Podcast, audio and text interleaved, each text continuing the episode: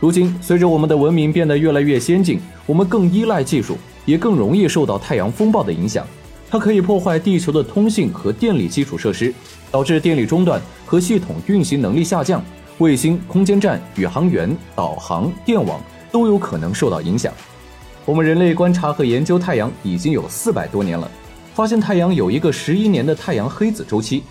现在我们正处于这个周期的中部，而这个周期的走向正在接近太阳最大值。到那时，太阳将发生最大的太阳活动，而这一时间预计将从二零二五年开始。假如二零二五年太阳活动产生了超级太阳风暴袭击地球，在全球陷入断网断电的情况下，我们该如何生存下去？目前，在地球轨道上有欧空局和 NASA 联合制造的太阳风预警卫星 SOHO。二零二一年，我国的 ASOS 卫星也加入太阳预警卫星的行列。所以，当太阳风暴袭击地球时，我们还有一天多的时间提前准备。但当太阳风暴抵达地球时，一系列连锁反应就开始了。你首先会看到一场绚烂的极光，而美景过后是一场即将笼罩全球的大灾难。首先，太阳风暴带来的电子。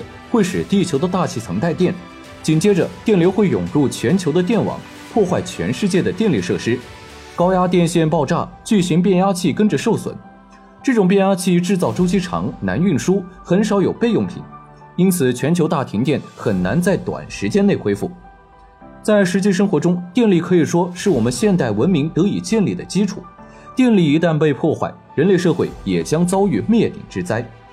在全球大停电几个小时后，电路会出现电涌现象，很有可能会迸发火花，引发大火。